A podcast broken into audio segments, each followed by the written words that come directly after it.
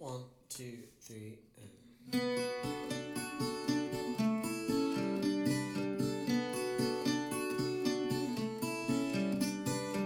欢迎回来，侃侃而谈。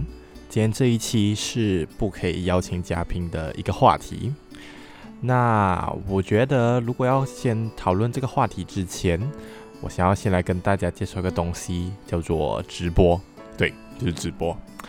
呃，讲到直播这个东西呢，其实我之前在留学的时候哦，尤其是晚上睡觉之前，我就会开着那个直播，然后就放在那边，然后一整个晚上就会听那个直播主在那边讲话啊、废话啊，然后不然就解说任何比赛啊，然后就是陪我一种睡觉的感觉啊。这个感觉乍听之下好像是很孤独的，不过其实当时我并不这样觉得，我就只是觉得说，如果有一个人的声音在那边 murmur，然后陪我睡觉这件事情的话，当时来做感觉是真的很不错。然后我那时候看的那个游戏的主播叫做三好大叔，他就是呃。解说这个 Dota 2比赛的一个主播，然后知道这个主播的人都知道，他声音真的很催眠，他的粉丝都是他每次讲他的视频就是哦，我就是放出来给大家呃方便睡觉的，这样的声音真的很好睡觉，真的就是不知道为什么。对，然后不过其实我这样子看这个直播，尝试一段时间过后也没有再继续下去啊，也是因为我之后越来越常去找朋友啊，然后。可能越来越更适应一个人的生活吧，所以也不会觉得说需要放一个声音在那边。不过之前有一段时间，我又开始看了别人的直播，然后就听那个里面的主播和粉丝在那边互动的时候，我听着听着，突然间意识到说，其实我那时候在听直播的心情，跟我当时在留学听直播的心情是完全不一样的。当时。当时在留学的时候，直播对于我来讲的话，就是一个无聊啊，然后放在那一边，让我的留学生活听起来比较有喧嚣声一点。不过对于之前一段时间的我来讲，直播却是我一种感觉像是心灵寄托的一个地方。看着自己喜欢的博主啊，或者偶像啊直播的时候，让我觉得我离他们其实更近一点。然后离我自己现在的生活更远一点。当时在留学的我，可能那时候还没有那么多可以畅谈的人，所以我觉得听直播来打发时间会是一个不错的方式。可是前一段时间的我，是纵使我回到马来西亚这个比较多认识的人呐地方，我那时候还是觉得找不到一个能够。倾听我诉苦的一个对象。当时我在英国，顶多是孤单。然后那时候前前段时间的我，更多的是一种孤独。我对那一天感受很有感触啊，所以我就决定来做一期节目，来跟大家讨论一下孤独和孤单两件事情。对于我而言呐、孤单就是你就算是自己一个人，可是你的内心还是很平静的。可是孤独却是一种，纵使你身边围绕很多很多人，可是你还是感觉到更寂寞。可是你这时候就会问我说：“诶，一个人内心平静是一种怎样的感受？”就我决定来举一些例子，就好比如说，我之前在留学的时候，我很喜欢自己一个人去公园，然后就打开手机啊，然后在那边听歌，躺在树下，闭上眼睛。什么事情都不用做，风就这样子顺溜溜的吹过我的面前，叶子的影子 有时候不够遮挡阳光，所以会亮一下暗一下。手机里面放着 Adele 的 Make You Feel My Love，那一个三分钟半就是一种莫名的平静。当然，我也可能会觉得，如果有个人可以陪我一起躺在草坪上聊聊天啊。应该也会是一个不错的感觉。不过那时候的我就觉得说，就算一个人，我依然能够感受到这样的平静。那样我觉得就只是稍微的孤单，但并不是孤独咯。那孤独嘞？孤独是一种怎样的感觉？哪一个最多人讲也最有画面感的例子，就是喝酒或者 clubbing。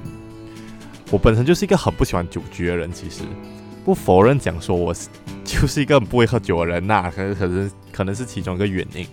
不过每次的酒局都会让我很想回家。就是虽然讲一开始接触各种喝酒的 game 的时候啊，还觉得很有趣啊，什么 Ring of Fire 啊，哇，那种真是玩到喝到烂醉的那一种。不过其实每次玩来玩去都大概是那几种哦，就你差不多啊，这样的酒局会觉得有点咸。不过其实大家当时候都是在消磨时间呐、啊，然后会让自己喝得比较忙，之后去 clubbing 的时候就比较有感觉，这个我可以理解。不，然后这些灌酒的话又太无聊，所以才会有不同的游戏。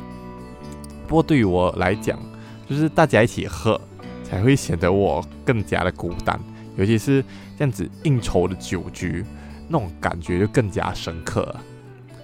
当然，在这里也不是贬低任何酒局啊，有些人就是喜欢去酒局的那种。OK，that's fine，哇，我就是不喜欢这样的交际方式吧。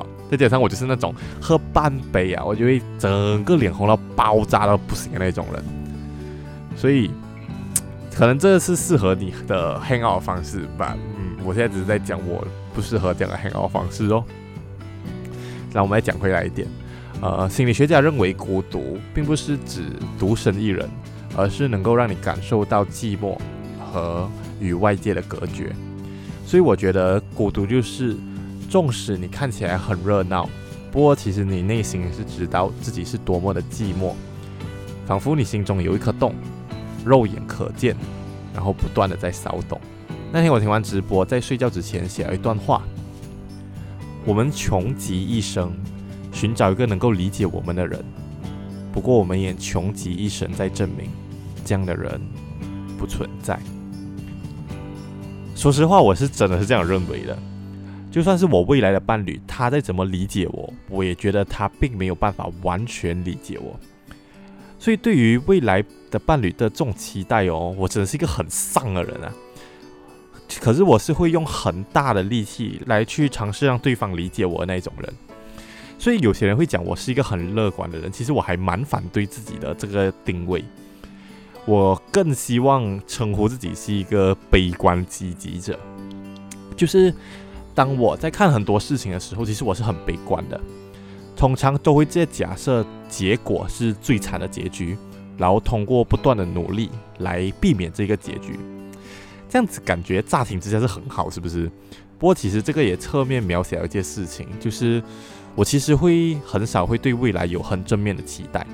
我只是不断的在避免最糟的事情发生，然而就是有这样这种相对矛盾的性格哦，再加上我本身又是一个比较擅长社交的一种性特质，所以常常会被认为说我就是一个很乐观的人，然后就是那种很大啦啦，什么东西都可以讲。这样其实也会每次都会让我有一种不是真正被认识的感觉啊。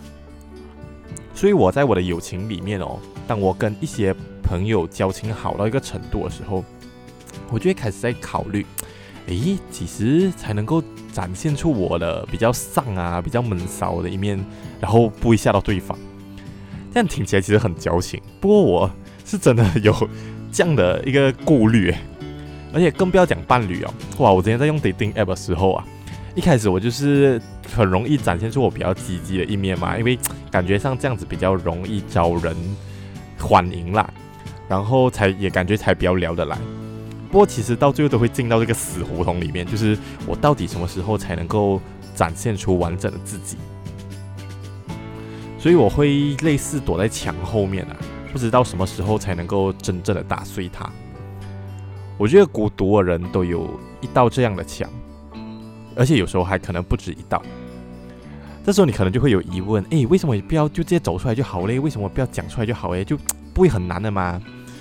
其实我也不知道为什么这堵墙哦，就是挡在我和别人之间，让对方有时候看不清我。可能这也是其中一个我保护自己的方式吧。孤独的人有时候就是很奇怪，就是明明感受到孤独感了过后，其实就是大脑在给你讯号，诶，你这时候是该去社交，你还不该去社交啊？但其实很多孤独的人就是害怕跟别人接触，让他们走进自己的内心世界。其实我也是会害怕。如果我展现出来的那一面哦，对方没有办法接受的话，那我本来积累让要让对方看到的这一个勇气，就会变成一个否定，打回给我自己。那与其如果我要收到这样的否定的话，那不如我一开始拒绝交流，这样我也可以保护自己。然而，就是有这样的观念啊，过后我们依然还是在墙后不断的疑惑自己为什么总是感觉到那么的孤独。乍听之下，就是一个自成一套，不过矛盾满满的一个逻辑。所以我很想对于所有那些看得到墙的孤独的人哦，我想要跟他们说。其实墙从内部打出去，真是比你想象中的容易太多太多了。而且你是你想象的那些情景哦，现实并不会发生的那么夸张。一堵看似非常严实的墙，只是你抽走其中一块砖了过后，然后再轻轻一推，就真的倒了。这样才是脱离孤独感的唯一的一个方案。因为人都是社会性的动物，我们都其实都在向往交流，向往社交，因为我们都在向往有一个人。能够有这份心来尝试了解我们，还记得我之前讲我在睡觉之前写的那一段话吗？我们穷极一生都在寻找一个能够了解我们的人，不过我们也穷极一生来证明这样的人并不存在。隔天我醒来过后，我想到这一段话的后续，很残酷的讲，并不是所有的人都有义务要去了解我们。不过正是因为这样，那些费尽心思和力气。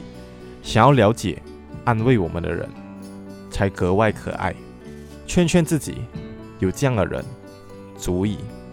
最后，现在侃侃而谈也增加了匿名信箱这个新功能。如果你有什么话不好意思直接 DM 我的话，你也可以到我的 Instagram 的 bio 里面有一个 link 点开，然后就可以找到这个匿名信箱的网址。如果你喜欢这一期节目的话，请记得把我分享出去，因为分享对于创作者来讲是最大的动力。那。